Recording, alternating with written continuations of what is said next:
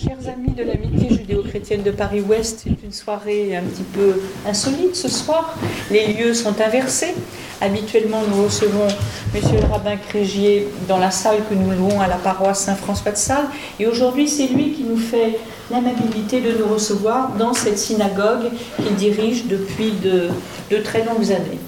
Nous connaissons bien le rabbin euh, Rivon Crégier, je crois pouvoir dire qu'il a été un des premiers rabbins en France à être aussi fortement engagé dans le dialogue judéo-chrétien, à une époque où ce n'était pas forcément facile, car tous ceux qui ouvrent un chemin en général rencontrent les difficultés, et nous nous souvenons en particulier en 2010, quand à l'invitation du cardinal 23, il avait été euh, prié de faire une conférence au carême, il n'avait pas pu la prononcer de la, de la nef en raison de l'opposition des intégristes. Il y a de ça 13 ans, l'eau a coulé sous les ponts. Monsieur le rabbin Crégier a été en 2013 pris de l'amitié judéo-chrétienne, en reconnaissance évidemment de son engagement extrêmement précoce. Et je pense qu'aujourd'hui, le dialogue judéo-chrétien a atteint une maturité, une sincérité qui fait que, j'ai peut-être des illusions, une telle scène qui s'est produite il y a dix ans ne pourrait pas se reproduire aujourd'hui. Alors, Monsieur le rabbin Crigier va nous faire dire quelques mots sur sa synagogue, dit nous rappeler également ce qu'est le courant Massorti, un mot hébreu qui n'est peut-être pas très familier à des oreilles chrétiennes. Et puis il a choisi comme thème ce soir de nous présenter Shema Israël. Et il nous dit dans son texte de présentation qu'il ne s'agit pas d'une prière, qu'il ne s'agit pas d'une profession de foi. Alors, monsieur le rabbin, évidemment, vous allez nous dire de quoi il s'agit. Je profite de cette courte introduction pour vous remercier chaleureusement d'avoir bien voulu accepter notre invitation dans la mesure où je le sais, vous êtes tout à fait débordé et que nous avons eu beaucoup de mal à nous fixer ce rendez-vous. Merci encore. Merci à vous. Merci de vous. Alors, euh, je vais être assez bref sur euh, la présentation de la synagogue et du mouvement sortie parce qu'on a un sujet à traiter euh, ensemble et à approfondir, mais quand même, pour que vous ne soyez pas trop dépaysés, euh, oui, il y a divers courants dans le judaïsme comme dans toutes les religions, hein, ça ne va pas vous surprendre.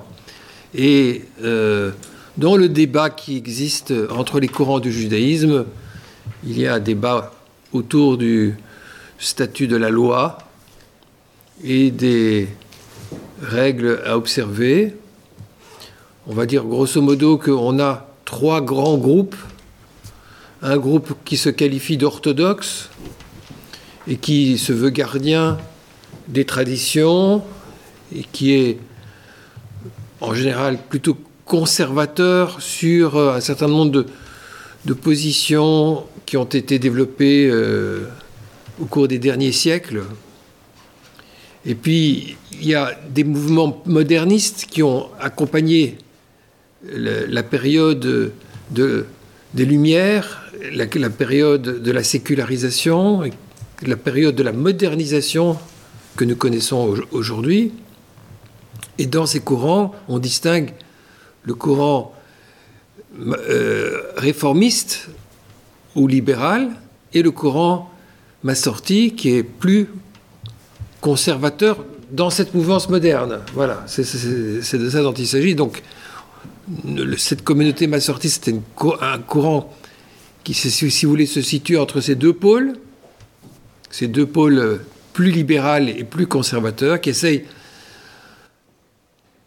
de faire la quadrature du cercle, de vouloir à la fois de la tradition et à la fois de la modernité, pratiquement, concrètement, bien, par exemple, S'agissant du, statut de la femme, notre communauté est égalitaire.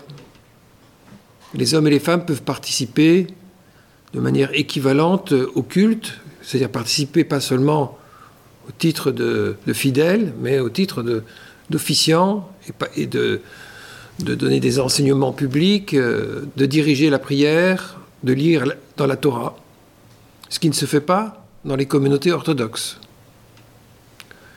Euh, il y a par ailleurs euh, aussi euh, des caractéristiques, c'est justement la promotion du, dialogue des cultures, du dialogue des religions, de la prise en compte des sciences modernes dans l'étude de la tradition, la prise en compte de l'histoire, de l'évolution des mentalités et des normes, y compris dans le judaïsme. À partir du moment où on prend conscience qu'il y a une évolution, ça veut dire aussi qu'on réalise que le système est dynamique, il n'est pas figé. Et quand il n'est pas figé, ça veut dire qu'il peut évoluer. Mais ça, c'est un mot qui fait très peur à toutes les religions.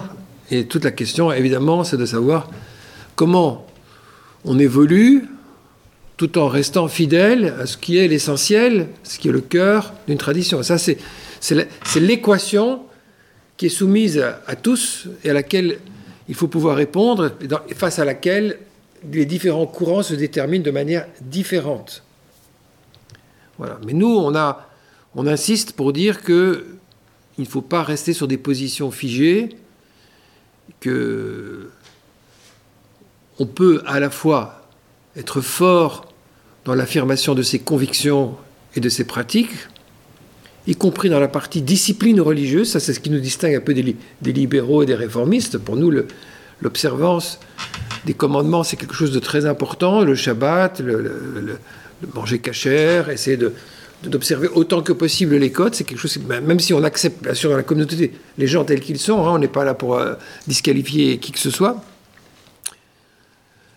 mais au demeurant, euh, on pense que quand il y a des idées modernes qui vont dans le sens de plus de dignité, plus d'humanité, plus d'égalité, qu'il faut les entendre et les prendre en compte, et que ce ne sont pas des trahisons, mais des, évolutions positives de la, de, la tradition. Voilà. C'est un très vaste programme, évidemment, sur chaque question pratique, concrète, il va y avoir des prises de position. Et là, on pourrait y passer euh, toute la soirée, plus encore. Hein. Tout à l'heure, monsieur me posait la question sur quelle est la position ma sortie sur l'avortement. Alors, on peut, faire tout un, cours sur l'avortement. Je ne peux malheureusement pas rentrer dans, les détails. Mais de manière générale, je dirais que la tradition juive euh, a sur tous les sujets de bioéthique des positions plus nuancées que celles de l'Église catholique. C'est-à-dire que globalement, on n'est pas pour l'avortement, on pense que c'est quelque chose qui doit être évité, mais dans tout un ensemble de circonstances qui sont définies, euh, notamment si la, santé de, la mère est en danger, mais la santé c'est quelque chose de très vaste, hein. ça peut être aussi la santé mentale. Il faut voir les, conditions dans lesquelles un enfant vient au monde. Donc, dans certaines conditions, oui, euh, bah, par exemple, on va prendre en compte différents paramètres de, priorité. On va poser la question des priorités.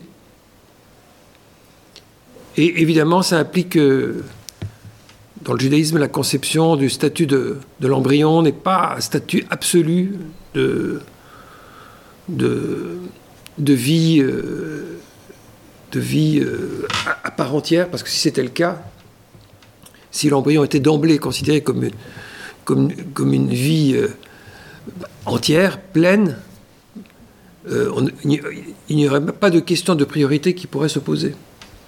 Donc là, effectivement, on voit que dans le judaïsme, et de manière générale, même dans les, différents courants, il y a toujours des positions qui sont plus, euh, on va dire, euh, nuancé au sens de, de, la casuistique, c'est-à-dire on prend en compte différentes circonstances, différentes situations.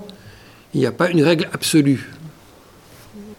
Voilà. Mais bon, c'est pas le sujet de ce soir, hein, parce que, encore une fois, la bioéthique, c'est un très très vaste sujet et sur lequel il faut avancer prudemment et bien comprendre les enjeux avant de, définir des, des, positions, euh, des positions distinctes. Mais on voit que dans l'ensemble de la littérature juive, la plupart des, questions ont été discutées. Il n'y a, pas, a pas simplement des grands principes.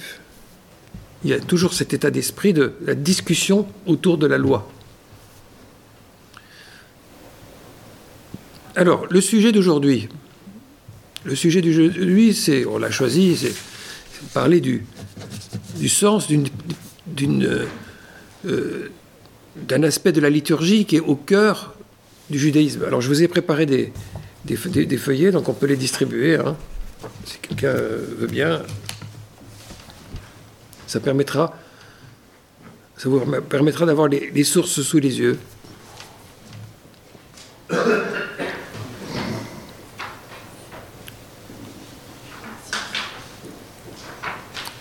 Voilà, parce que une des caractéristiques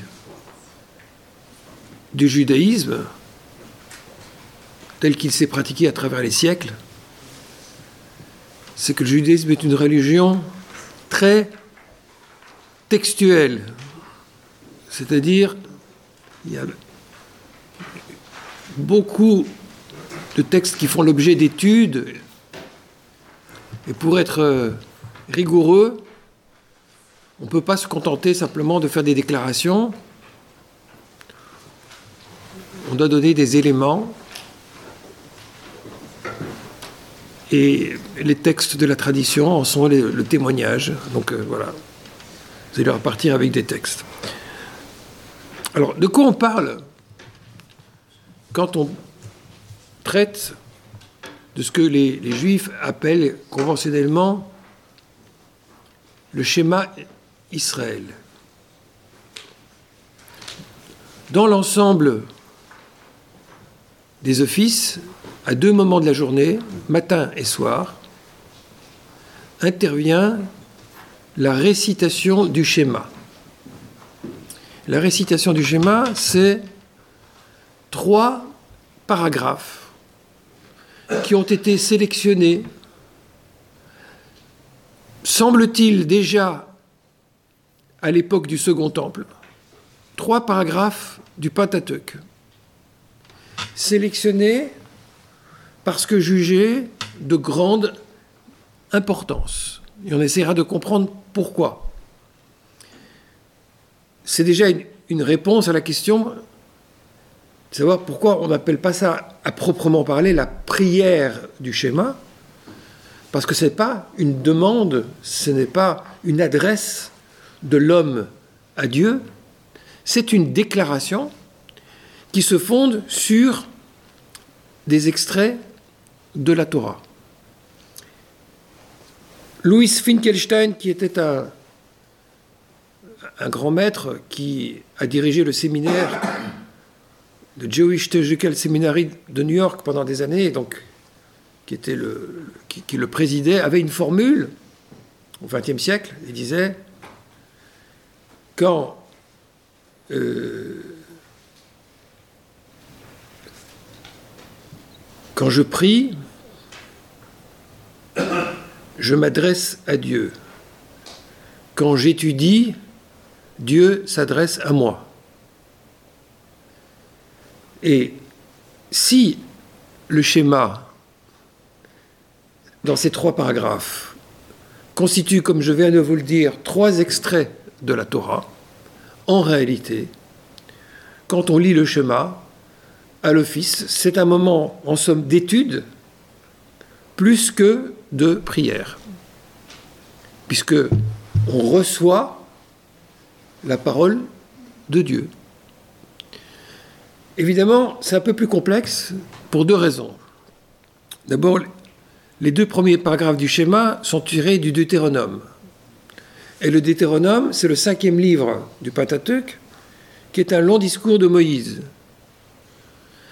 Et quand, dans le texte, il est dit Écoute Israël, vous l'avez sous les yeux, l'Éternel est notre Dieu, l'Éternel est un, on peut se poser la question de savoir qui parle.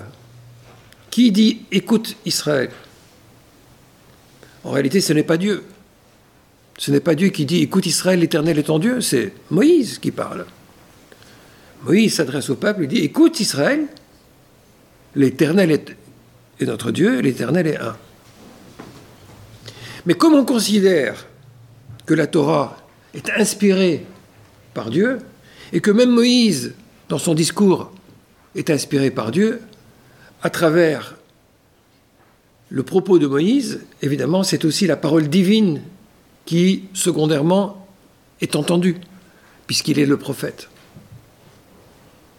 Donc ça, c'est, si vous voulez, euh, un premier élément qui fait que c'est un peu plus complexe que de dire simplement que c'est une étude. C'est une étude, oui, mais de la parole de Dieu, oui, à travers la médiation de Moïse. Deuxième élément, ce n'est pas une étude au sens conventionnel, puisqu'elle a une place bien particulière dans les récitations qui sont faites à la synagogue. Donc il y a une fonction liturgique. Il y a une raison pour laquelle on récite le schéma. Ce n'est pas une prière, mais c'est quand même une parole liturgique. Alors on va essayer de cerner exactement de quoi il s'agit. Regardez, vous avez le premier paragraphe, et c'est surtout le premier paragraphe qui va nous intéresser, parce qu'on n'a pas le, temps maintenant d'étudier l'ensemble. Mais vous le connaissez bien. Vous le connaissez bien parce que, parce que Jésus le cite, qu'il est présent dans les évangiles lorsque il est dit que c'est le premier des commandements, je pense pas. Regardez dans, la page 3, au bas de la page 3, avant-dernier paragraphe.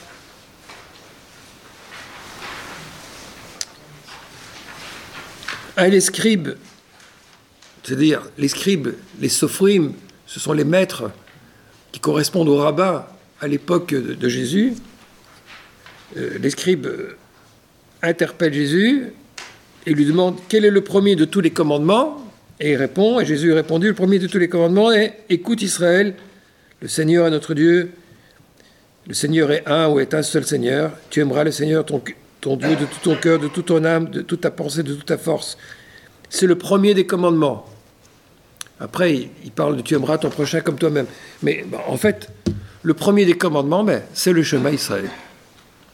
Alors ce qui est intéressant, c'est qu'on pourrait dire, tiens, c'est une innovation de Jésus. Oui, mais il se trouve que, là vous pouvez le voir au bas de la page 1, on a un texte de la Mishnah. La Mishnah, ce sont les premiers, la première strate du Talmud dans les premiers siècles de notre ère. Un texte de la Mishnah qui fait état de la liturgie telle qu'elle existait à l'époque du Second Temple, c'est-à-dire à, l'époque de Jésus, dans les premiers siècles avant notre ère jusqu'au premier siècle de notre ère. Et il est raconté qu'après l'immolation du sacrifice quotidien, le préposé d'entre les prêtres disait Faites une première bénédiction, lisez dans la Torah les dix commandements et les trois paragraphes du chemin Israël. Donc on voit dans ce qui est le noyau de ce qui sera ensuite la liturgie rabbinique quand le temple sera détruit, déjà à l'époque du temple, il y avait une mise en exergue de cette partie du Deutéronome, parce qu'on le comprend, le contenu est très très fort. Écoute Israël, l'Éternel est un. Aujourd'hui, on entendrait ça comme, comme le monothéisme, hein, l'Éternel est un. Et puis tu aimeras l'Éternel, ton Dieu, de tout ton cœur, de toute ton âme, de tout ton pouvoir.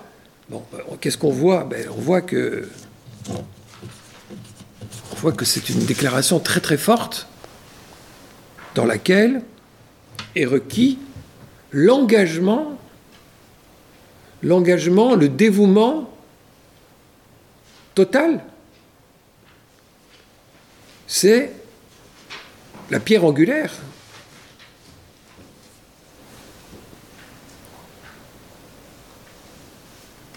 Alors, j'ai utilisé le mot monothéisme, mais je voudrais que vous observiez avec moi le premier paragraphe, là tout en haut de la page 1. Et je, vous pose vais vous poser des questions, je vais vous faire travailler, hein, parce que c'est comme ça qu'on fait pour euh, étudier les textes. Mais elle est où la déclaration monothéiste dans ce premier paragraphe? Où est-ce qu'il y a le monothéisme hmm Vous ne le trouvez pas Voilà. L'éternel est un. Mais il n'y a pas une notice en dessous pour nous expliquer qu'est-ce que ça veut dire l'éternel est un. qu'est-ce qu'on entend par l'éternel est un? Si ça avait été une profession de foi, alors on aurait eu quelque chose d'équivalent comme le symbole des apôtres ou une définition doctrinale. Tu croiras au Dieu un qui n'a pas de corps, qui ne se démultiplie pas, euh, qui, n'est pas comparable à aucun autre objet du monde. je pourrais faire une définition théologique. Il n'y en a pas. Il n'y a pas non plus le Dieu un qui t'a parlé au Sinaï, qui t'a sorti d'Égypte, qui a ouvert pour toi la mer. Non pas que ces thèmes soient absents, mais dans la déclaration elle-même, il n'y a pas de narratif. Il n'y a pas, comme dans le credo, une sorte de récit qui résume les événements, les miracles auxquels il faut croire.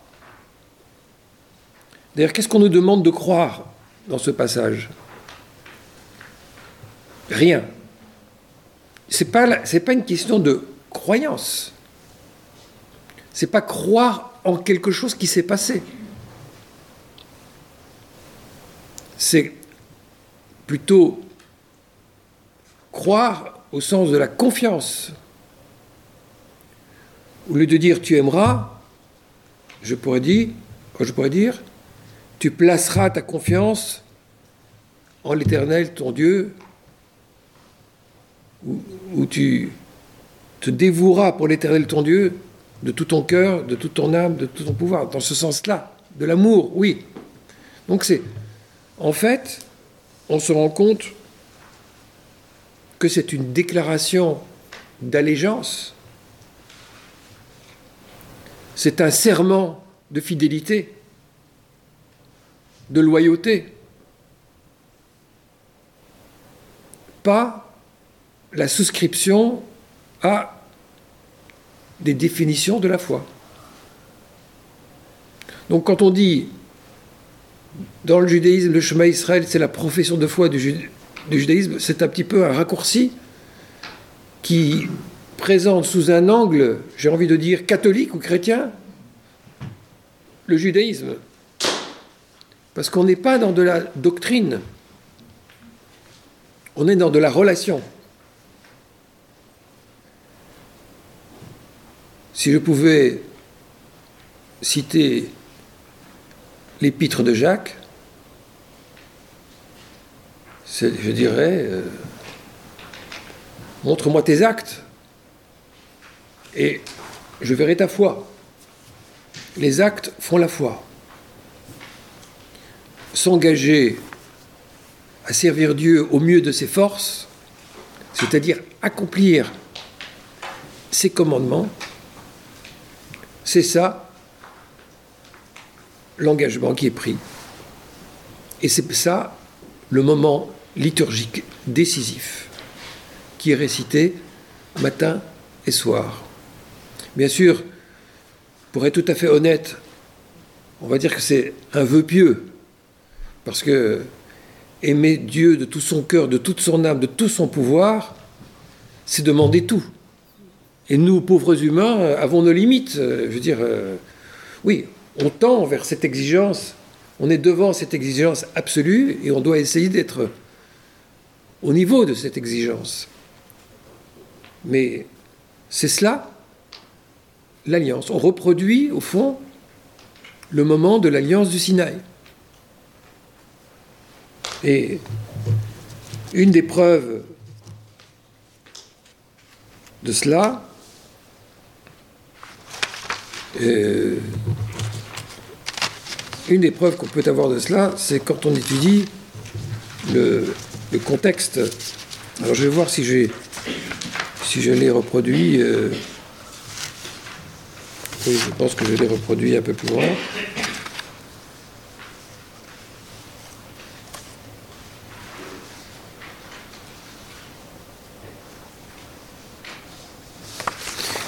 Euh, voilà. Si vous prenez avec moi à la page 4,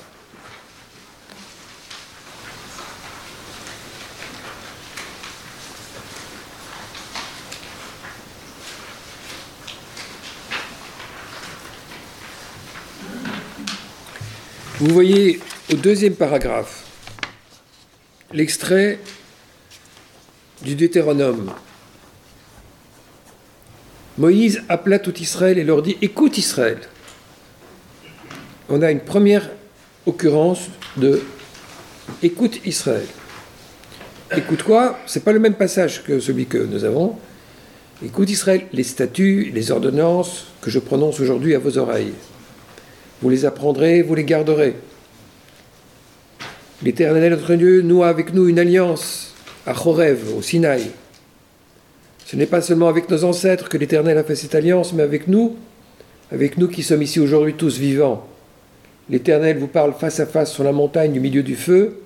Moi, Moïse, je me tenais en ce temps-là entre l'Éternel et vous pour vous déclarer la parole de l'Éternel, car vous aviez peur à cause du feu et ne vous montâtes point sur la montagne ans, et alors il dit, je suis l'Éternel ton Dieu, qui t'ai fait sortir du pays d'Égypte de la maison de servitude, et en fait, là commence l'énoncé du décalogue. Donc on voit qu'avant le décalogue, il y a déjà cet appel Écoute Israël. Ensuite, on a tout l'énoncé du décalogue. Et après le décalogue, on a la suite, que vous trouvez au paragraphe suivant, Voici les commandements, les lois et les ordonnances que l'Éternel votre Dieu vous a commandé de vous enseigner, afin que vous les mettiez en pratique dans le pays que vous allez prendre possession, afin que tu craignes l'Éternel ton Dieu en observant tous les jours de ta vie, toi, ton fils, le fils de ton fils, toutes ces lois et tous ces commandements que je te prescris, afin que, tes jours soient prolongés. Et on retrouve nouveau le thème de l'écoute. Tu les écouteras donc, Israël, et tu auras soin de les mettre en pratique. afin que tu sois heureux et que vous multipliez beaucoup comme te l'a dit l'Éternel, le Dieu de tes pères, en te promettant un pays où coule le lait et le miel. Et ensuite seulement apparaît le verset Écoute Israël, l'Éternel notre Dieu, l'Éternel est un. Donc quand on voit le contexte de l'apparition de cette dernière phrase, de ce dernier verset, l'Éternel est un, on voit que c'est l'appel de Moïse juste après l'énoncé du décalogue. Et que quand euh, cet appel d'écoute est fait, c'est un appel à y obéir. D'ailleurs, ça, permet d'éclairer ce que beaucoup de juifs, d'ailleurs, ne réalisent pas vraiment, c'est que quand on revient au premier paragraphe du chemin, il est marqué Tu aimeras l'Éternel ton Dieu de tout ton cœur, etc., comme on l'a dit tout à l'heure. Que ces paroles que je te prescris aujourd'hui soient gravées en ton cœur. ensuite, il est dit Tu les enseigneras à tes enfants, tu en parleras lorsque tu demeureras chez toi, comme lorsque tu es en chemin, à ton coucher comme à ton lever. Tu les attacheras comme un signe sur ton bras, et elles seront comme un fronton, un fronteau entre tes yeux. Tu les inscriras sur les poteaux de ta maison et sur tes portes. Alors ça, les juifs se connaissent, puisque sur les portes, on place la mezouza. Dans la mezouza, il y a des parchemins qui comportent les deux premiers paragraphes du schéma. Et dans les parchemins qui sont placés concrètement sur le bras, puisque les juifs portent ce qu'on appelle les phylactères au moment de la prière du matin, et sur le sommet du crâne, s'il y a des boîtiers, des boîtiers qui comportent des parchemins. Donc, quand quelqu'un lit ce, paragraphe, il dit Tu les mettras sur ton bras et entre tes yeux. les paroles de l'Éternel, c'est quoi? Ben, C'est les paroles du schéma. Donc il y a beaucoup de gens qui disent que les paroles que je te prescris aujourd'hui soient gravées en ton, cœur, que ces paroles dont il est question, c'est les paroles du schéma. Mais ce qui serait un petit peu bizarre, n'est-ce pas C'est que le schéma consisterait quoi? Ce serait quoi le commandement du schéma? Enseigner le chemin. C'est un, serpent qui, qui, se mord la queue. Non, en fait, les paroles dont il est question, c'est quelle parole? C'est le décalogue. C'est le décalogue. C'est le décalogue parce que c'est juste après le décalogue que est énoncé le chemin. On a retrouvé à Qumran, dans les fouilles, des anciens phylactères. Et certains des phylactères comportaient, dans les parchemins, le décalogue. On a des textes d'un des pères de l'Église, Jérôme, qui témoigne de ce qu'il a vu de son temps. Et il dit que les Juifs portent des phylactères avec le décalogue. On sait que des Samaritains conservent une tradition de mettre sur les portes l'énoncé du décalogue. En fait, on a beaucoup de signes qui semblent indiquer que même dans les parchemins qui étaient retenus et qui étaient portés, le décalogue occupait une place très importante. Et le Talmud lui-même témoigne que suite à des polémiques qu'il y a eu à la fin de la période du Second Temple et par la suite, les rabbins ont voulu mettre l'énonciation du décalogue un petit peu en sourdine pour combattre la tendance qui consistait à dire la seule chose qui compte c'est le décalogue et le reste est du décorum. Donc on l'a mis un peu de côté et quelque part c'est un peu dommage parce que on l'a perdu de la conscience euh, et on ne sait plus que le schéma renvoie d'abord au décalogue, mais pas seulement de manière exclusive, puisqu'on vient de le lire, c'est l'ensemble des commandements qui sont, qui sont concernés. Un des signes d'ailleurs qui rattache ces fameux phylactères, ces boîtiers au décalogue, c'est le fait qu'on a deux cubes, un qui est placé sur le bras, un sur la tête. Or, selon la tradition rabbinique, l'étape de la loi n'avait pas la forme des tablettes romaines arrondies. L'étape de la loi, selon la tradition rabbinique, c'était deux cubes qui comportaient les lois. Donc il est très probable que les téphilines font allusion, même par leur forme, au décalogue. Mais encore une fois, le décalogue, non pas compris au sens restrictif, mais le décalogue comme une sorte de grand principe, on va dire, indicateur qui donne les grandes orientations de, la loi. Je ne parlerai pas de constitution parce que ce, mot ne serait pas tout à fait euh, correct, mais des grands principes directeurs qui ne sont pas exhaustifs. Bref,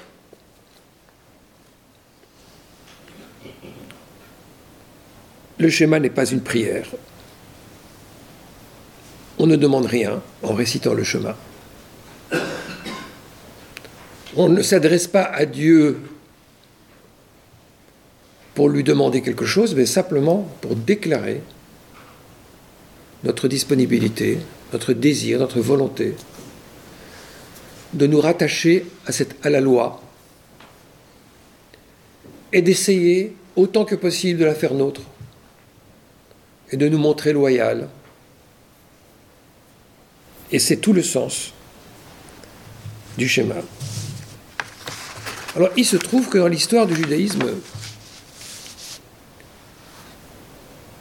tout de même, surtout à partir du Moyen Âge, quand on a commencé à réfléchir à tout ça, on s'est dit, euh, les autres religions, ils ont une croyance qu'ils mettent tout le temps en exergue, et nous, bien sûr, elle existe puisque c'est Dieu qui s'adresse au peuple, donc elle est là, elle est là, elle est latente, elle est présente. Mais il n'y avait pas de, déclaration très, très nette.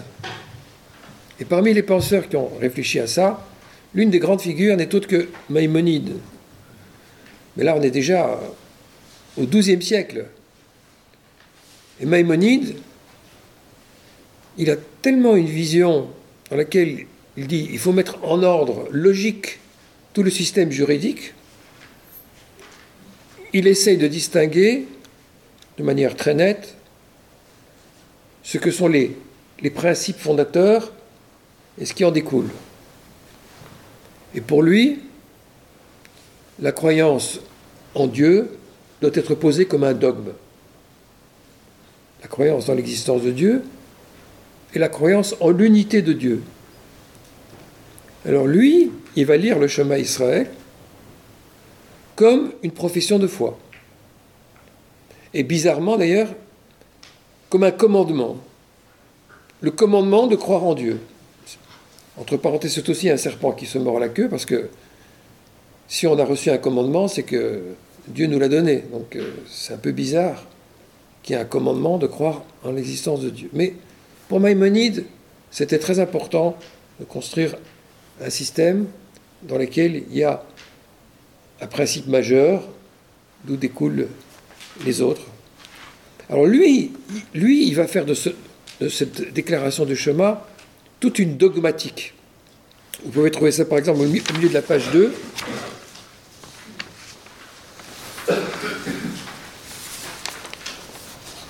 Au milieu de la page 2, il dit Ce Dieu est un. Il n'est ni deux, ni plus de deux, mais un. Et son unité n'est comparable à aucune des unités qui existent dans l'univers. Dieu n'est point à la façon de l'espèce qui embrasse des individus en grand nombre, ni corporellement parlant, puisque le corps se divise en parties et qu'on y distingue des extrémités, mais un d'une unité qui n'a pas son équivalent dans l'univers. Et s'il existait plusieurs dieux, ils seraient corporels parce que des êtres qu'on peut compter et qui sont identiques quant à leur essence ne se distinguent par des accès. Bon, j'arrête ici.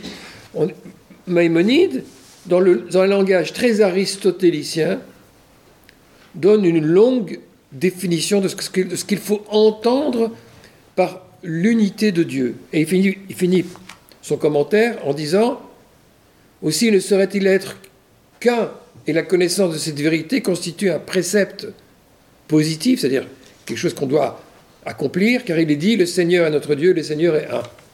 Donc lui, il a lu cette première phrase comme une profession de foi et comme l'affirmation dogmatique en l'unité de Dieu. Mais dans le contexte premier de, ce paragraphe, et dans ce qui, ce qui en est dit dans l'ensemble des sources classiques, non, ce n'est pas la fonction première du chemin, ce n'est pas, on n'est pas dans du dogme, on est dans de l'engagement, dans quelque chose qui est d'ordre existentiel. Il y a encore deux choses dont je voudrais vous parler. Et là, je vais vous introduire dans les mystères et les secrets du schéma. Ce que beaucoup de gens ne savent pas, parce que simplement ils n'ont pas étudié ces textes. Et après quoi, vous pourrez réagir et, et bien sûr, euh, on pourra échanger sur ce, qui, sur ce qui aura été dit. Je reviens euh, au premier paragraphe qui est en page 1 tout au début.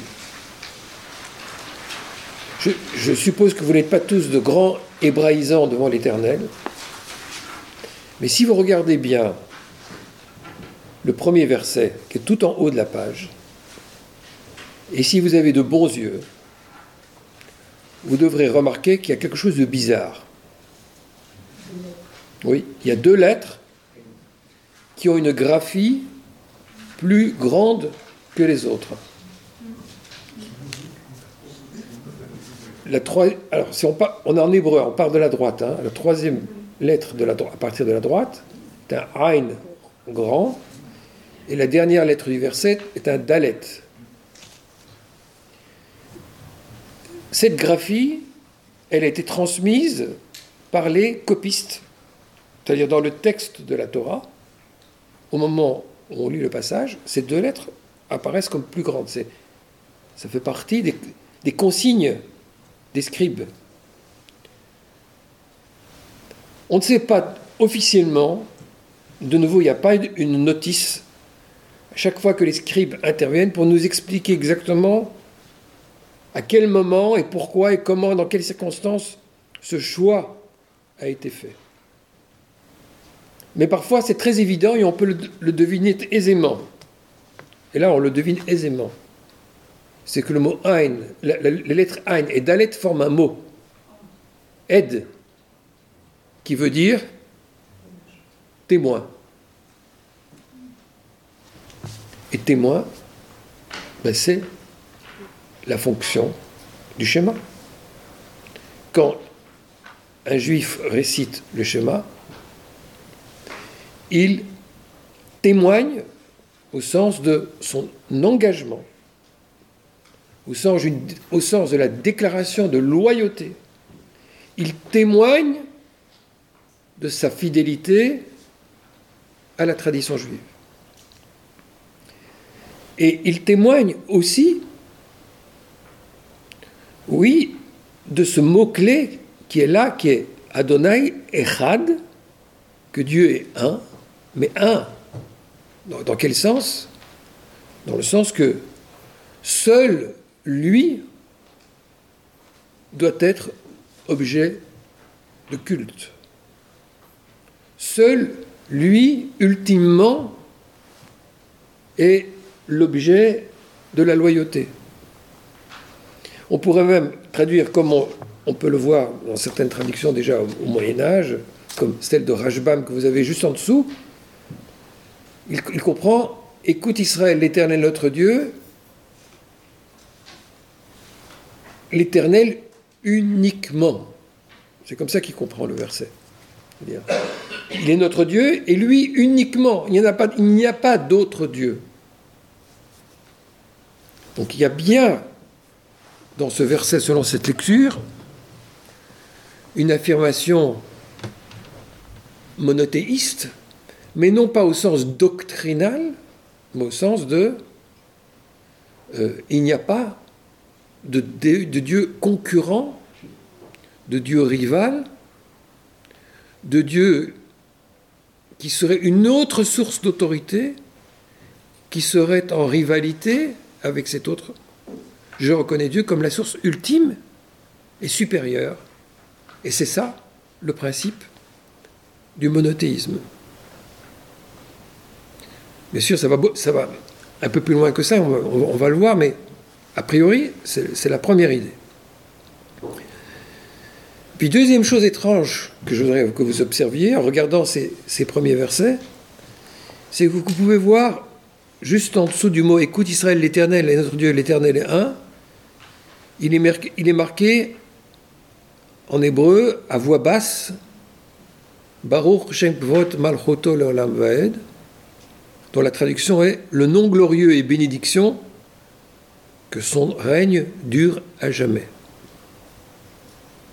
il y a une petite phrase qui est juste en dessous de, du premier verset Écoute Israël, l'Éternel notre Dieu, l'Éternel est un. Or, cette petite phrase, elle n'est pas présente dans la Torah.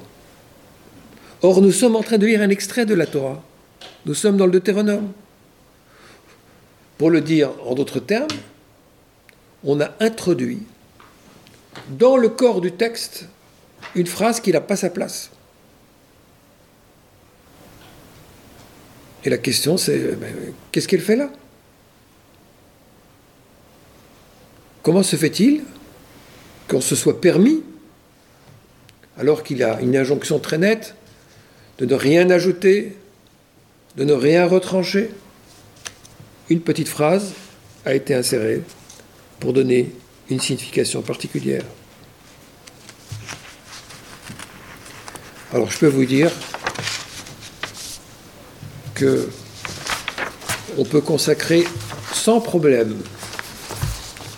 plusieurs heures sur cette petite phrase, qui est très mystérieuse. Et comme on le voit très souvent dans la littérature du Midrash, la littérature rabbinique qui explique les choses, au lieu de nous donner une explication théorique, on nous raconte d'autres histoires pour tenter de nous faire comprendre les choses. Et on va en voir, juste l'un ou l'autre exemple. Euh, alors, prenez l'avant-dernier paragraphe de la page 4. Le nom glorieux et bénédiction que son règne durera jamais, cette fameuse formule. Voilà comment un des grands maîtres qui s'appelle le Gaon de Vilna au XVIIIe siècle l'explique. Dit ce n'est pas un verset de la Torah, mais une eulogie, c'est-à-dire une sorte de louange au Saint béni soit-il, le nom singulier, comme dans le réponse prononcé dans le temple au jour de Kippour. Et, là, c'est l'extrait que, je cherchais, que pour moi j'ai oublié de, reproduire, mais on a un texte de la Mishnah qui nous raconte que dans le temple de Jérusalem, dans la liturgie du temple, on ne répondait pas Amen aux bénédictions, mais quand on entendait le nom de Dieu tel qu'il est prononcé en toutes lettres, parce que vous savez, dans la tradition juive, le nom de Dieu, tel que nous le lisons en hébreu, n'est pas prononcé tel qu'il est écrit. Il y a un interdit de vocaliser le nom de Dieu. Il y a une tradition secrète de la vocalisation du nom de Dieu. Nous lisons le nom de Dieu avec un substitut qui lui-même doit être manipulé ou dit avec précaution. Même le substitut ne doit, pas être dit en vain. Mais dans le temple de Jérusalem, nous dit-on, le peuple était témoin et entendait l'énonciation du nom tel qu'il était prononcé. Et lorsqu'ils entendaient ça, il s'exclamait Baruch Shem Kvod cette fameuse formule, loué sois-tu, euh, le nom glorieux et bénédiction que ce règne dure à jamais, et il se prosternait à terre. Donc cette formule-là n'est pas anodine. C'est une formule qui est liée à un contexte très très particulier de l'énonciation du nom divin. Et euh, regardez ce qu'on peut trouver au bas de la page 6.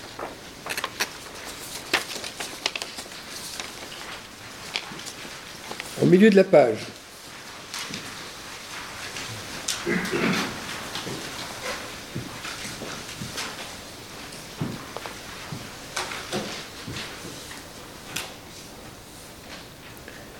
On a un extrait de l'Exode. En tout lieu, c'est Dieu qui parle. Juste après l'énonciation du décalogue. En tout lieu où je rappelle mon nom, je viens à toi et te bénis. Avo elecha. Un mot très important. C'est curieux que Dieu dise en tout nom, en tout lieu où je rappelle mon nom. Mais qui rappelle le nom de Dieu? C'est pas Dieu lui-même qui rappelle son nom. Regardez juste en dessous, on nous explique que cette tâche était confiée au prêtre. Dieu s'adressa à Moïse en ces termes Parle à Aaron et ses fils. Ainsi vous bénirez les enfants d'Israël en énonçant. C'est la fameuse bénédiction des prêtres. Que l'Éternel te bénisse et te protège. Que l'Éternel fasse rayonner sa face sur toi et te soit bienveillant. Que l'Éternel tourne son visage vers toi et t'accorde la paix. Et puis, prêtez bien attention, et vous placerez ainsi mon nom sur les enfants d'Israël, et je les bénirai. Donc, il est dit que les prêtres ont la tâche de prononcer le nom de Dieu, qu'ils les placent ce nom littéralement sur les enfants d'Israël. C'est ça la bénédiction. Et il est dit juste au-dessus que quand ce nom sera rappelé, Dieu vient. C'est-à-dire que l'énonciation du nom provoque la présence, la venue, la densification de la présence divine. On peut le voir encore très nettement dans un passage du Lévitique qui est juste en dessous. C'est au moment de l'inauguration du temple dans le désert. Aaron étendit ses mains. Aaron, c'est le grand prêtre. Il étend ses mains pour faire la bénédiction du peuple. Et il descendit après avoir offert l'expiatoire, etc. Ils entrent dans la terre, avec Moïse dans la terre, tente d'assignation. Ils ressortent et bénissent le peuple. Et la gloire du Seigneur se manifesta au peuple entier. Un feu s'élança de devant le Seigneur et consuma sur l'autel les sacrifices, et à cette vue, tout le peuple poussa une clameur, et ils tombèrent sur leur face. On voit que suite à la bénédiction, et le sous-entendu suite à l'énonciation du nom divin, il y a une théophanie, une apparition du divin qui se manifeste et tout le peuple s'exclame. Donc il y a toute une tradition qui raconte que au moment où on prononçait ce nom, quelque chose de très fort se passait et le peuple avait cette exclamation particulière pour signifier cette présence. En cette formule, Baruch Shenkvot donc que béni soit le nom glorieux à jamais.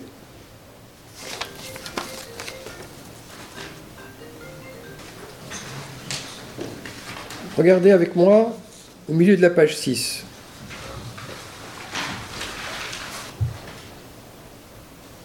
Je vais lire euh, à partir du milieu du premier paragraphe, parce que je ne vais pas rentrer trop dans, tous les détails. Mais on raconte que Jacob, le patriarche, voulait révéler à ses fils la fin des jours. On est à la fin du livre de la Genèse. Un peu avant qu'il meure, il est dit que il a voulu leur dire ce qui se passerait à la fin des jours. Mais la présence divine s'est retirée de lui et l'a abandonné. Il a dit peut-être Dieu m'en garde, y aurait-il une disqualification dans ma descendance? Comme chez Abraham qui a donné naissance à Ismaël, comme mon père Isaac a donné naissance à Ésaü Ses fils alors, les fils de Jacob, ont dit à leur père Écoute Israël. Je rappelle que Jacob s'appelle aussi Israël. Écoute Israël, il parle à leur père. L'Éternel est notre Dieu, l'Éternel est un. Voulant lui signifier, tout a dans, dans ton cœur qu'un seul Dieu, de même dans notre cœur, il n'est qu'un seul. À ce moment, Jacob, notre père, a repris la parole et il a prononcé la phrase Baruch Shenkfot Malchut Et à ce moment-là, il a pu dire quelque chose. Il n'a peut-être pas pu dire exactement ce qu'il aurait voulu dire, mais en tout cas, il était comme inhibé, et quand ses fils l'ont rassuré en disant que la transmission s'était bien opérée, que eux aussi, ils donnaient créance l'unité de Dieu, à confiance, alors la transmission a pu se produire. Mais c'est de nouveau l'idée que la révélation, l'inspiration divine a été possible parce que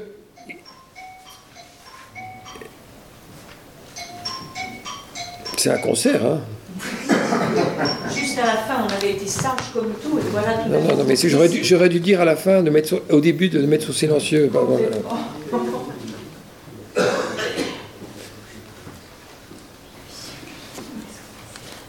Mais jusque-là, on a été. Oui, oui, oui c'est très bien. Enfin, ce qu'on voit, c'est qu'autour de cette phrase, chemin Israël, ça déclenche quelque chose. Là, c'était la révélation divine, Là, de nouveau, c'est un moment d'inspiration qui est possible, avec chaque fois cette exclamation qui en atteste, Baruch, cette même formule. Revenant à la récitation du schéma, je lis la suite du texte. À ce sujet, nos maîtres ont dit Que devons-nous faire alors concrètement à la synagogue? Est-ce qu'on doit dire cette petite phrase, au moment où on récite le chemin Mais Moïse, notre maître, ne l'a pas dite. C'est-à-dire que ce n'est pas dans le texte. Mais si on ne la dit pas, on, on vient de voir que Jacob, lui, quand il a entendu cette phrase, il l'a dite. Alors qu'est-ce qu'on fait? On l'a dit ou on ne l'a dit pas? Ils ont alors décidé que nous le dirions, mais à voix basse. Donc, on voit que les sages sont dans un dilemme. Ils sentent qu'après une phrase comme Shema Israël Adonai Adonai il faut dire cette phrase, mais elle n'est pas dans le texte. Alors, le compromis, c'est qu'on l'a dit à voix basse. Alors, écoutez bien l'histoire. Là, là, on rentre dans le monde étrange, le monde fantastique des sages qui expliquent par des paraboles et, des, et d'autres histoires le secret des choses. Rabbi Yitzhak à l'école de Rabbi Amné, on a dit ceci. Cela ressemble à l'histoire d'une princesse, la fille du roi, qui a humé l'odeur d'un plat épicé. Si elle disait, si elle avouait qu'elle désire ce plat, ce serait avilissant pour elle. Si elle ne dit rien, elle serait frustrée, elle en souffrirait. Alors qu'est-ce que font ses serviteurs? Ils, lui l'apportent en cachette, en catémini. Et puis on dit, Rabbi Abaou a dit que les maîtres avaient décidé que l'on prononce cette formule à voix basse pour couper court aux rumeurs qui pourraient répandre les hérétiques.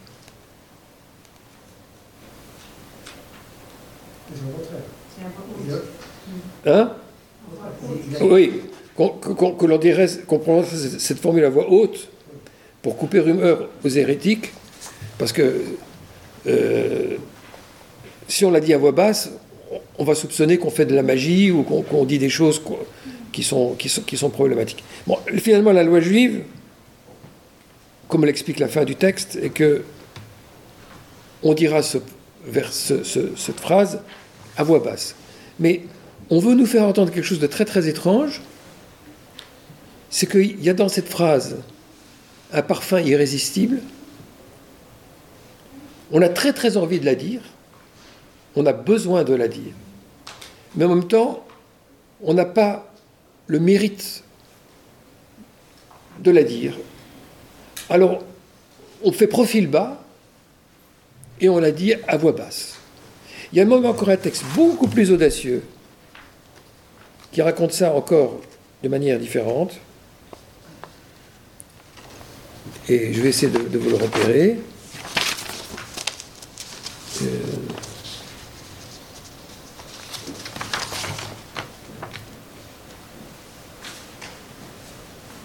voilà, regardez, au, milieu de la page 5. Un autre enseignement à propos de Écoute Israël. Nos sages enseignent que lorsque Moïse fit son ascension au ciel, lorsqu'il est monté sur la montagne du Sinaï pour recevoir la Torah. Mais au-dessous de la montagne, il est dans le ciel. Il entendit les anges de service. C'est comme s'il assistait à une scène, la cour céleste auprès de Dieu. Prononcer devant, devant Dieu cette formule, béni soit le nom glorieux de Dieu, que sa royauté dure à jamais et il la fit descendre pour Israël. Bon, pour vous le dire en d'autres mots, il assiste à une scène extraordinaire, surréaliste. Il assiste à, ce qui se fait à la cour céleste, comment on glorifie le Dieu suprême.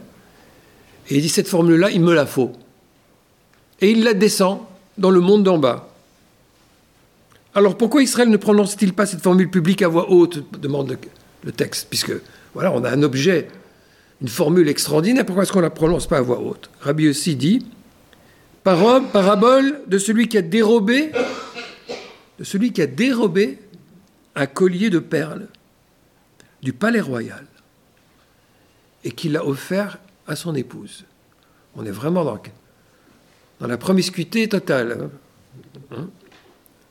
Il a piqué un bijou et il l'a offert à son épouse. Mais il lui fait la recommandation suivante. Surtout, tu ne t'empares pas en public, mais uniquement dans l'intimité de la maison, parce que sinon, on saura que cet objet ne t'appartient pas. Donc, le Midrash, qui n'a pas peur, qui est très audacieux, pour colorer la situation, nous présente Moïse comme un voleur. Il a vu quelque chose qui appartenait en fait aux sphères supérieures, au monde supérieur, au monde divin. Et de manière indue, il l'a fait descendre dans un monde, en fait, dans un monde qui n'est pas digne de, prononcer cette formule. Donc, quelque chose ne va pas. Alors, c'est pourquoi on la prononce, mais très modestement, en somme, à voix basse. Mais au jour de Kippour, le jour de Kippour, le jour le plus sacré de l'année, ou lorsqu'Israël est comparable à des anges, parce qu'on ne mange pas, on ne boit pas, on est, on est dans la sobriété totale, dans, la 16 totale, et qu'on on se, on se range à, la, au rang des, des, anges, alors ce jour-là, exceptionnellement, dans la liturgie, on, utilise cette formule à voix haute. Bon, si j'essaie de décrypter cette, cette, ces petites histoires, qu'est-ce qu'elles nous disent? Elles nous disent que cette formule, Baruch Malchut Olam est une formule qui est très étroitement liée à la présence divine. Or, en ce monde, la présence est extrêmement atténuée. Elle est réduite. Pourquoi? Parce que le temple a fini par ne plus exister. Parce qu'il y a l'exil, parce qu'il y a des tas de choses qui ne sont pas là pour accueillir pleinement et dignement la présence divine. Alors, on n'a pas abandonné la formule, elle ressurgit encore dans la liturgie, mais on l'a dit à voix basse, pour bien laisser faire comprendre que c'est quelque chose qu'on aimerait voir acquérir toute sa puissance, mais que les conditions ne sont pas encore rempli, les conditions idéales ne sont pas en place. Si je me résume, pour revenir à notre sujet, tout semble indiquer qu'à l'origine, dans la liturgie telle qu'elle était pratiquée au Second Temple, et pendant encore une certaine période, lorsque les Juifs prononçaient le chemin Israël à la synagogue, il semble qu'il prononçait quelque chose d'explicite quant au nom de Dieu, et non pas simplement le substitut. Que la phrase même chemin Israël était une phrase qui faisait apparaître en quelque façon le nom de Dieu, mais de manière aujourd'hui crypté, puisqu'on ne fait qu'un réponse très modeste à voix basse. Donc on rappelle que ce moment de, de l'énonciation du chemin était un moment d'intensification, d'accueil de la présence divine. Ce n'était pas simplement une déclaration d'allégeance, mais un moment d'accueil du divin. Mais, comme je l'ai dit, les conditions étant ce qu'elles sont, il n'en reste plus qu'une trace. Le réponse est réduit puisqu'il est dit à voix basse, et on en a gardé la mémoire, le souvenir, et non pas la pleine conscience. Mais il n'empêche que le chemin Israël est resté comme un moment très fort de l'office où on accueille la présence divine. Et quelque chose de plus fort se révèle à ce moment-là, même si ce n'est pas pleinement déployé, comme cela peut l'être dans le monde supérieur, ou comme cela peut être dans le temple en d'autres circonstances. Le chemin Israël donc garde la marque d'un temps très très fort d'intimité et de rencontre avec le divin. Bon, je voudrais pour l'instant m'arrêter là. Écoutez euh, vos questions, vos, vos réactions. Eh Monsieur le rabbin, nous vous remercions de cette conférence extrêmement approfondie, très certainement éclairante et nourrissante pour beaucoup d'entre nous. Et je suis persuadée que nos amis ont des explications complémentaires, certainement, à vous demander. Qui veut faire euh, se lancer pour la première question? Moi, je Oui. Euh, Pardon. Elisabeth, est-ce qu'on peut mettre sur le même plan Dieu un et Dieu unique? Alors, euh, Est-ce que l'unité, c'est la- l'unicité? Alors c'est une bonne question. Euh, euh, dans, si je me place sur le plan de la stricte exégèse, à l'endroit du verset où nous sommes, c'est uniquement l'unicité. C'est l'unicité, c'est-à-dire, au premier degré, le sens du verset, Dieu est un, ça veut dire que il n'y a pas d'autre Dieu. Mais si je prends la vision de Dieu telle qu'elle est présentée dans l'ensemble des textes, on voit que ce n'est pas simplement une question quantitative, mais aussi qualitative. Parce que le Dieu qui s'adresse à nous, c'est pas un Dieu ou une force de la nature parmi d'autres, une puissance parmi d'autres, mais c'est le Créateur. C'est celui qui est à l'origine du tout. Donc, quand on dit que Dieu est un, c'est pas n'importe quel Dieu qui est un, c'est le Dieu créateur, c'est-à-dire le Dieu à l'origine de tout, autrement dit, le Dieu transcendant, le Dieu qui est au-delà du monde, au sommet du monde. C'est, comprenez, euh, je peux croire que dans le monde il y a toutes sortes de dieux et, je- me choisir mon Dieu comme euh, celui qui va être celui à, qui je vais adresser un culte contre d'autres forces présentes dans le monde. Alors ce serait une unicité, mais ce ne serait pas l'unité au sens qualitatif. Dans le monothéisme biblique, l'unité a une dimension qualitative. C'est le Dieu à l'origine de tout. C'est le Dieu ultime. C'est ça qui fait la marque singulière. On ne peut pas isoler ce verset de l'ensemble des textes. Donc quand on dit Dieu est un, oui, quelque part, c'est pas n'importe quel Dieu qui est un. C'est bien le Dieu universel, le Dieu qui est à l'origine de tout. Alors, je voudrais regarder dans, si dans les sources, oui, je voudrais euh, vous, lire un passage, je ne sais pas si je l'ai reproduit, je vais regarder encore, où on a l'interprétation de, de Rachi sur ce, sur ce verset. Je regarde parce que. Alors, parce que j'ai cité deux fois Rachi. Alors, là, il, y a, une interprétation de Rachi, mais ce n'est pas celle que je cherche, à la page 7. Sinon, je vais vous la dire par cœur. Euh, non, euh, elle se trouve à la page 2. Au, mi- au- au-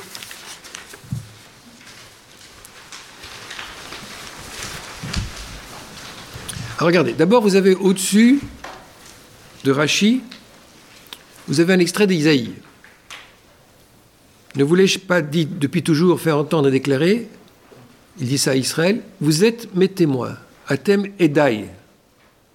Est-il un autre Dieu que moi D'abord, vous retrouvez la notion de Ed dont je parlais tout à l'heure, des deux lettres qui sont en exergue dans le premier verset. Et Israël est le témoin de l'unité de Dieu. Il n'est pas d'autre Dieu que moi.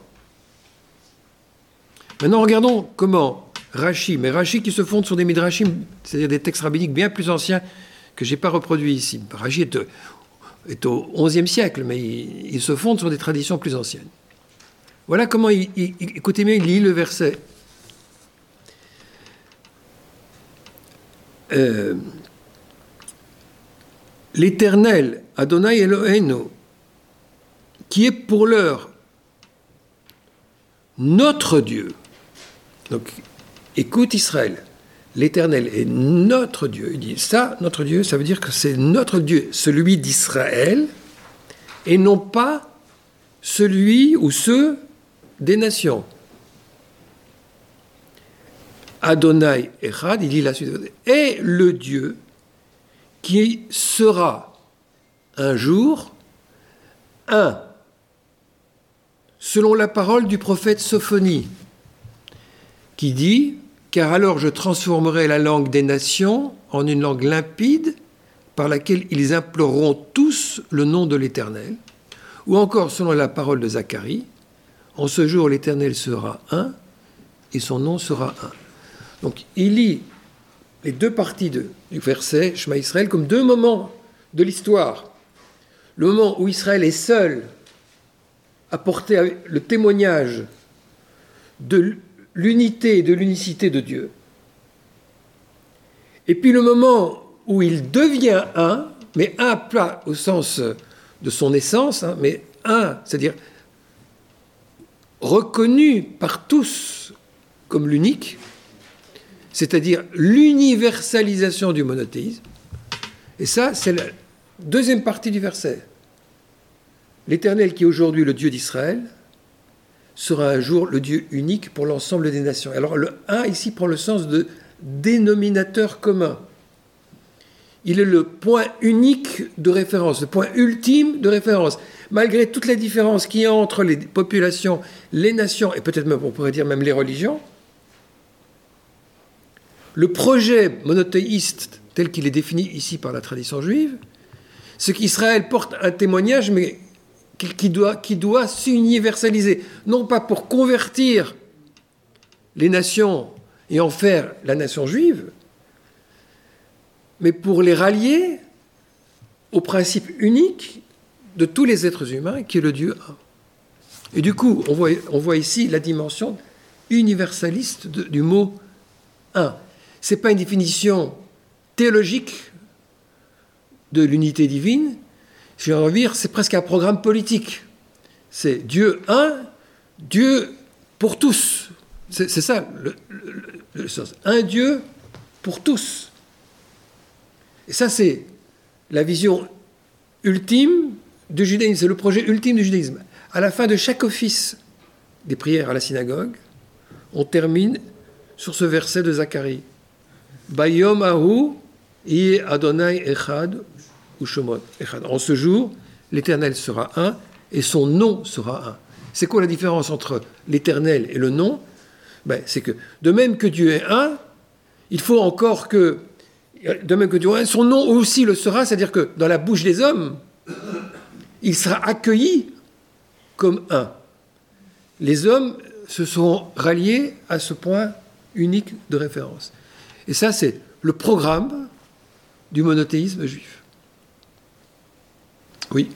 Est-ce que la parole ou la tradition dit quel jour, quel, est ce jour? Non, c'est Bayom c'est le jour ultime. C'est justement.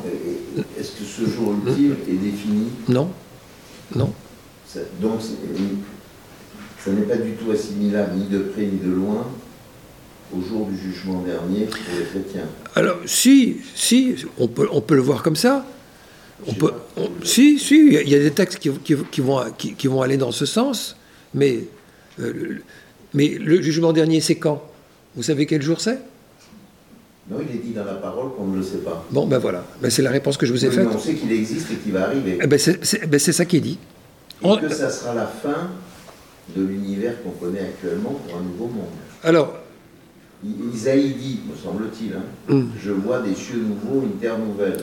Oui. C'est que le cosmos tel qu'on le connaît maintenant va disparaître et qu'il y aura une terre nouvelle qui sera éternelle. Alors, dans la tradition juive, il y a différentes interprétation possible de ces textes sans qu'on ait bouclé et décidé quelle est la bonne interprétation. Maïmonide, il n'est pas très enclin à penser que ce monde-ci euh, va donner lieu à un, nouveau monde, à un autre monde. Et ça, il, n'adhère pas à ça. Pour lui, l'autre monde, c'est le monde dans lequel on passe une fois qu'on a quitté euh, le, monde, le monde terrestre à, la mort. Mais il y a effectivement une tradition qui est en parfaite collusion avec ce que vous venez de dire et qui considère que le jugement dernier, le jour dernier, etc., c'est le jour où effectivement euh, le monde bascule dans, une autre réalité et que c'est une sorte de second monde qui, succède, qui, succède à celui-ci. C'est une vision qui dont l'origine est, juive. Et que, après, à l'intérieur même du monde chrétien, il y a des discussions et des contestations. Tout le monde n'est pas millénariste, parce que le millénarisme, c'est cette idée qu'il y a un moment de fin dans l'histoire avec une prolongation de ce monde-ci.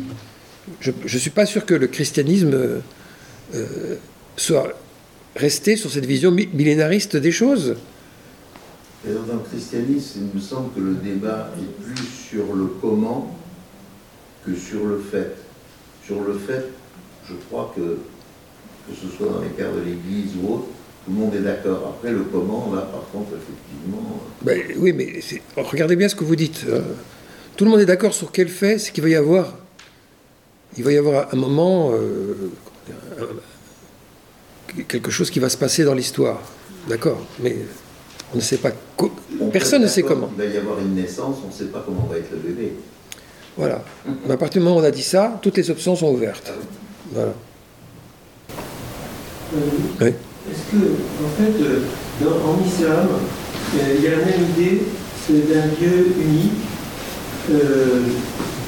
qui, qui, doit être le Dieu de toute l'humanité au bout de, l'histoire.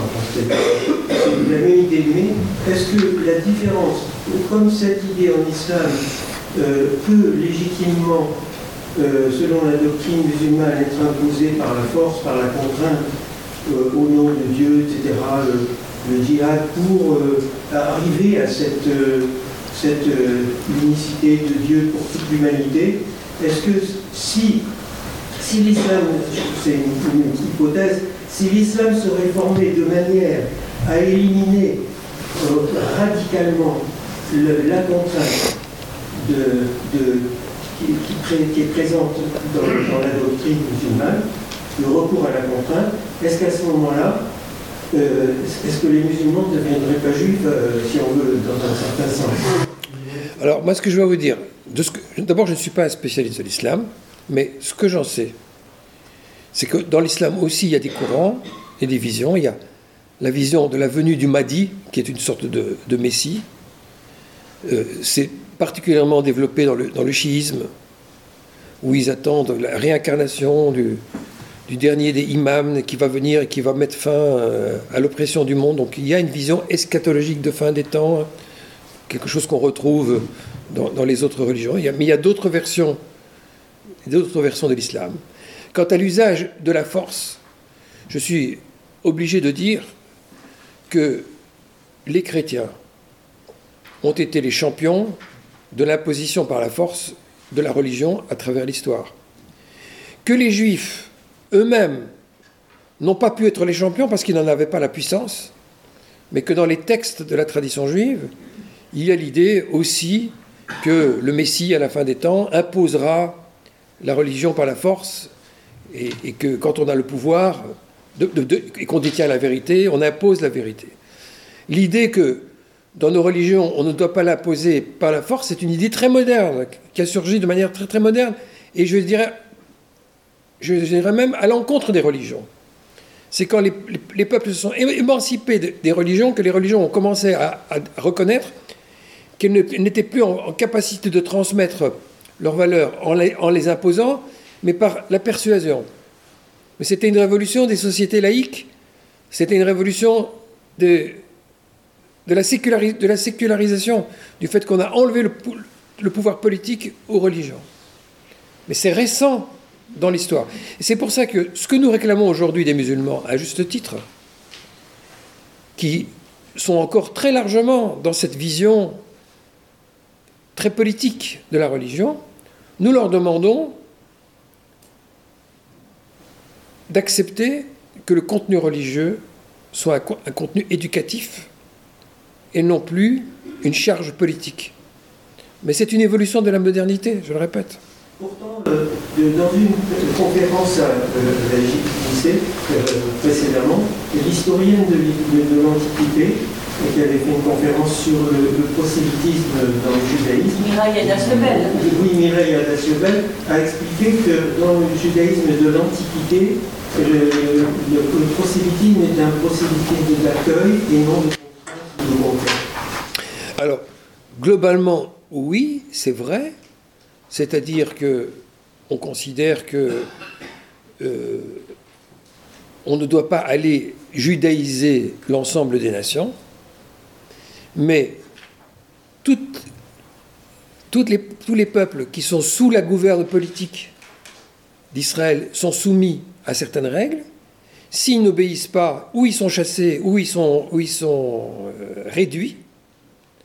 On a cette même doctrine héritée de l'Antiquité, héritée du Moyen Âge, dans laquelle la religion fait autorité et qui ne s'y soumet pas est un contrevenant qui doit, qui, doit le payer de sa personne.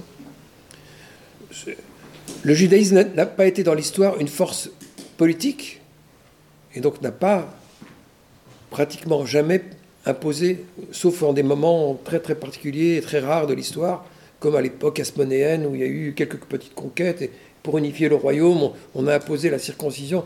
Mais globalement, non.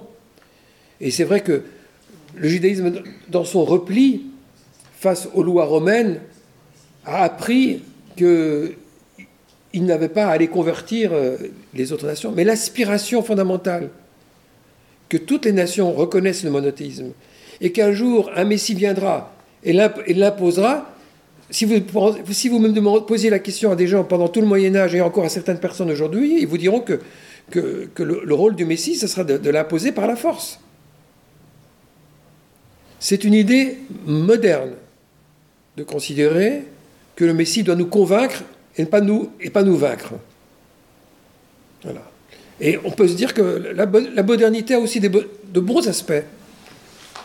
Et on, serait plus proche alors de la parole d'Ézéchiel qui, disait, qui dit que Dieu va changer notre cœur de pierre en cœur de chair et qui va insuffler en nous un esprit, c'est-à-dire qu'on serait capable par notre propre esprit d'adhérer à des contenus spirituels et non pas sous la force du bâton ou de l'épée. Oui. Déjà, merci beaucoup euh, pour l'exposé sur euh, le schéma Israël, sur ce serment d'allégeance, sur cette, euh, mm. par rapport au credo. Il faudrait bien mûrir ça pour vous poser des questions directement dessus. Oui. Vous poser des questions, une question complètement à côté. J'ai aussi aimé, enfin, je rebondis sur le, texte de la Genèse 49.1 et sur voilà, Jacob qui perd le contact avec Dieu de cette manière et qui parle plus. Alors, euh, j'ai rapidement regardé dans, dans le j'ai avec moi, c'est pas dedans. Donc, est-ce que vous pouvez euh, un peu développer, m'expliquer comment, comment, ça fonctionne le, judaïsme pour euh, oui. d'où ça vient et quelle interprétation, comment voilà. alors, ce, discours qui est là. oui. Alors c'est vrai que c'est vrai que là vous vous demandez de faire un, un exercice beaucoup plus complexe mais, qui mériterait d'être fait si on avait plus de temps. Alors, le, passage, il se trouve. Euh, page 6. oui, je vois. Oui.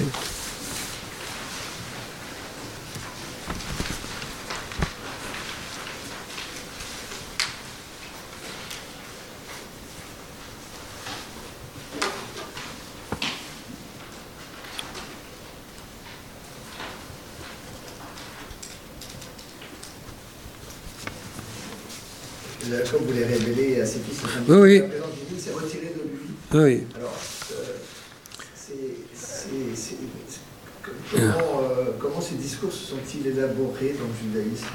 Alors, là, on n'a pas toutes les sources parallèles. Dans les sources parallèles, on montre mieux comment le travail exégétique s'est produit. Mais on voit qu'il y a un moment de, rassemblement.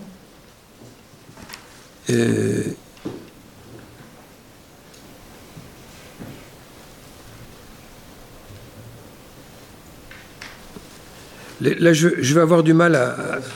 non, mais votre question est très pertinente, mais sans, avoir les, tous les versets sous les yeux, ça, va être, euh, ça va être difficile. Mais je vais vous répondre de manière plus, plus, plus, théorique, là, parce que ça va être trop, trop compliqué. En général, ce que, ce que font les rabbins, c'est qu'ils voient certains aspects dans, dans les versets il, euh, relève une certaine situation et à partir de la situation donnée, il regroupe des mots existants et ils essaient de, ensemble de pénétrer dans la situation. Mais il procède effectivement par résonance des mots. Mais ça, il faudrait vraiment le, montrer euh, avec un travail exégétique précis. Non.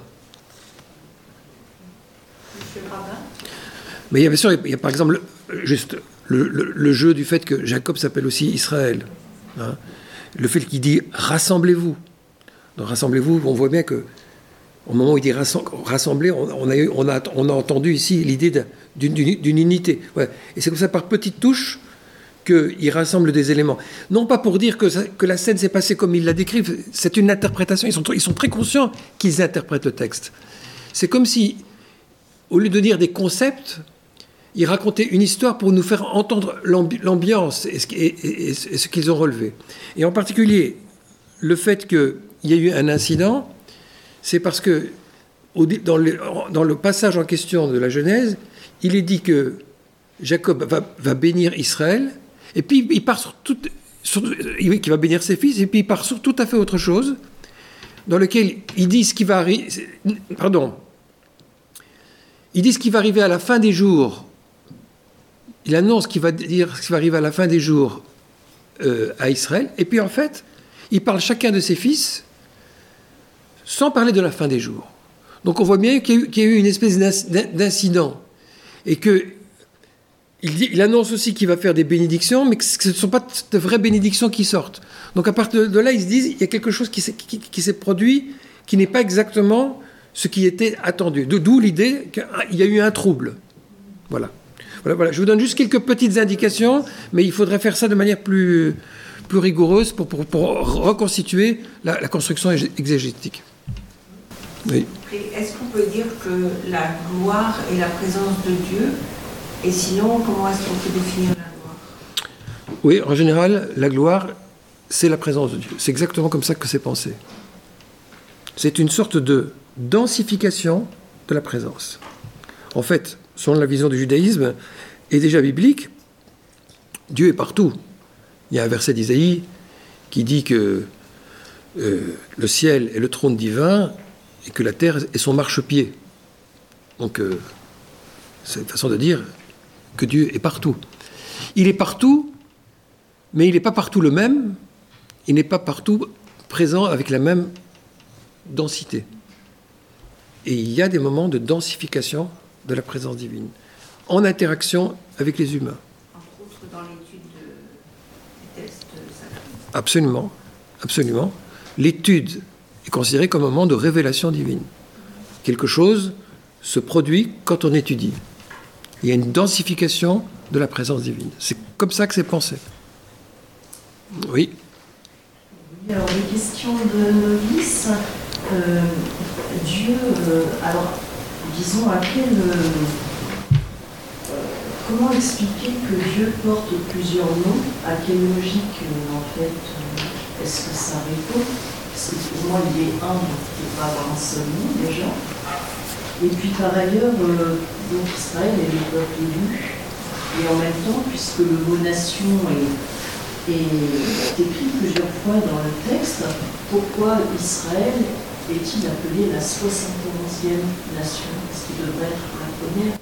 Alors, 71e, je ne connais pas, mais l'idée qu'il y a 70 nations, ça c'est un chiffre typologique, et qu'Israël est une nation à part, donc si vous voulez, euh, c'est peut-être pour ça que vous avez entendu qu'elle est la 71e, mais l'idée que c'est une nation à part, c'est justement qu'elle a une sorte de fonction de, catalyseur, qu'on a bien vu chez Rachi, de porter le témoignage du monothéisme, et qu'ensuite, ce monothéisme se répande aux 70 nations. Et c'est ça son élection. En fait, élection et témoignage, en réalité, correspondent l'un à l'autre. Israël est porteur et véhicule de ce message. Mais on le voit, il doit s'extérioriser vers les autres. Alors maintenant, pourquoi Dieu a plusieurs noms? Ben, C'est un petit peu ce que, je venais, ce que je viens de dire d'une autre façon tout à l'heure, en disant que Dieu est partout, mais il n'est pas partout le même. Il y a justement toute une, tout un jeu de densité plus, plus grande, moindre, qui permet justement toute une modulation du rapport et de la présence divine dans le monde. Et selon la tradition juive, à chaque nom correspond des modes de relation euh. C'est Dieu selon une certaine facette de son expression. Il est un, mais il ne s'exprime pas de manière unilatérale. C'est pas un soleil qui ne fait que briller point à la ligne. C'est beaucoup plus nuancé, c'est beaucoup plus modulé, et les noms divins évoquent des modes de relation. Elohim, le mot Elohim, c'est un mot beaucoup plus général pour désigner le divin au sens général, alors que le tétragramme, par exemple, a une valeur beaucoup plus personnalisée. Et puis la tradition juive va associer à chacun des noms, encore une fois, des, particularités euh, relationnelles, plus, plus, plus. Voilà ce qu'on ce, ce, peut en dire. D'ailleurs, même le mot en hébreu visage, le mot visage se dit au pluriel. Il n'y a pas de singulier pour. Vous pouvez dire, on a tous un visage. Non. Dans le judaïsme, on n'a pas tous un visage, on a tous des visages. Parce que le visage humain se modifie constamment, parce que suivant le type de relation qu'on noue, c'est pas le même regard, c'est pas le même sourire, c'est pas c'est pas la même densité de présence. On est plus à l'intérieur, plus rayonnant. Le visage est très vivant et, très, et, se, et se multiplie en facettes. Mais c'est le cas du divin. Oui. Juste pour rebondir, peut-être une, une petite question ici, pourquoi justement à, à Pessah, dans la, dans la Haggadah, euh, Dieu est alors, ce n'est pas, pas spécifique à la Haggadah, non, c'est dans le langage rabbinique de, Talmud, un des noms divins qui n'existe pas dans la Bible, mais qui est, euh, associé, c'est le mot makom, qui est le mot lieu.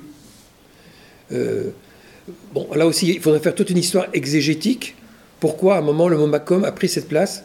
Il y a un, des enseignements traditionnels de, Talmud qui dit que Dieu est le lieu du monde. Voilà. Peut-être que tu veux dire un mot sur le fait que euh, pour un juif, le, chemin est souvent la dernière parole de sa vie. Oui, de la vie. Alors, il y a une chose qui est très importante dans le premier paragraphe qu'on a lu, que je n'ai pas eu le temps de développer ce soir parce qu'on ne peut pas tout dire. Mais dans cette déclaration de loyauté en toutes circonstances. Il y a aussi une affirmation existentielle du monothéisme que l'on peut comprendre à partir d'un principe énoncé dans le Talmud qui dit que l'homme doit être capable de bénir Dieu pour le bien qui, pour le mal qui lui arrive comme pour le bien qui lui arrive. Alors qu'on bénisse Dieu pour le bien qui nous arrive, ça tout le monde comprend. Mais bénir Dieu pour le mal qui nous arrive, ça, c'est pas très très très logique. Mais l'idée, c'est pas qu'il faut être content du mal qui nous arrive.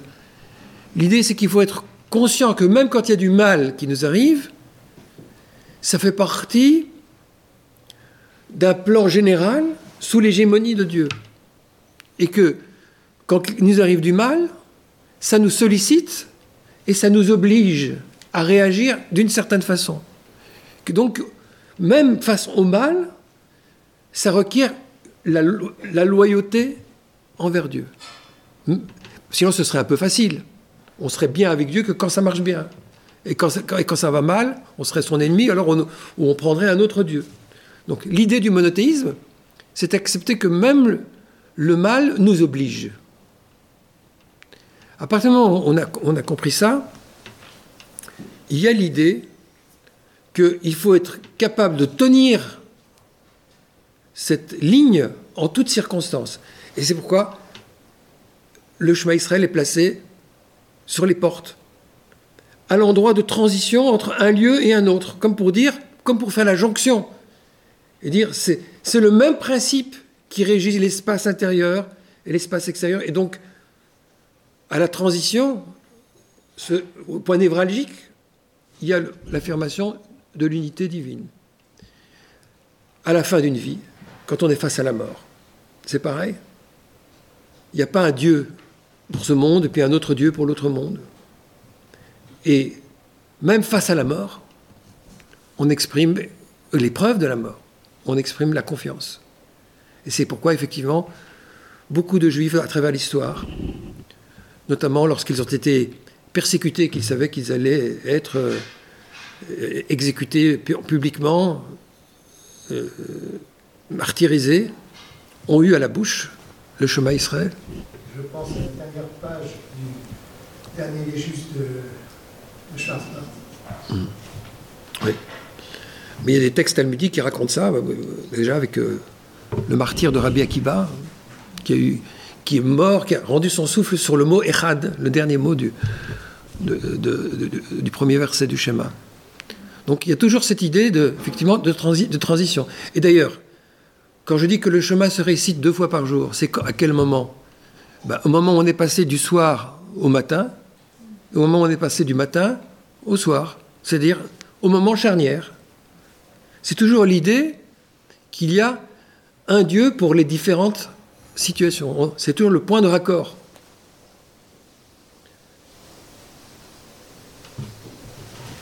On va peut-être remercier chaleureusement Monsieur le rabbin. Avec plaisir.